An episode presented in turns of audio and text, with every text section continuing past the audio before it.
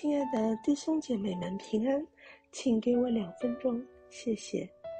在列王记下二十二章十八节到十九节，有这样一段经文：你听见我指着这地和其上的居民所说的话，你便心里敬服，在我面前自卑，撕裂衣服，向我哭泣，因此我应允了你。这是我耶和华说的。林肯总统在美国南北战争的时候，曾经向全国发表了一篇演说词。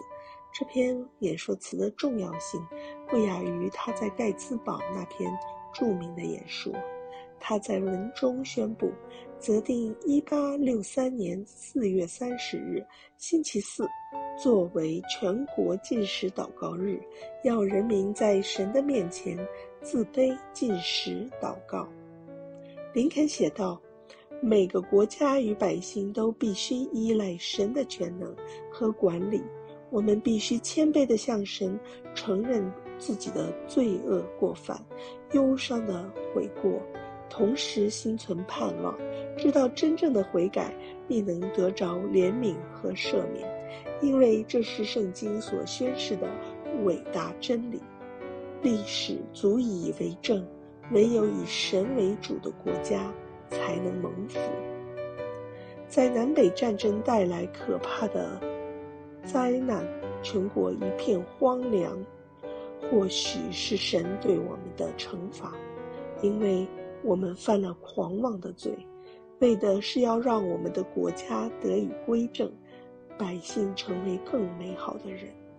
过去我们一直不断享受成功的美好，以至于自满自足，骄傲到再也不向造我们的神祈祷。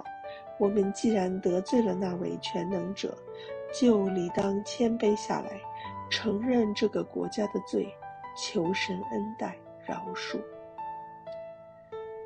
现在让我们一起来祷告，亲爱的主啊，求你开恩可怜我这个罪人。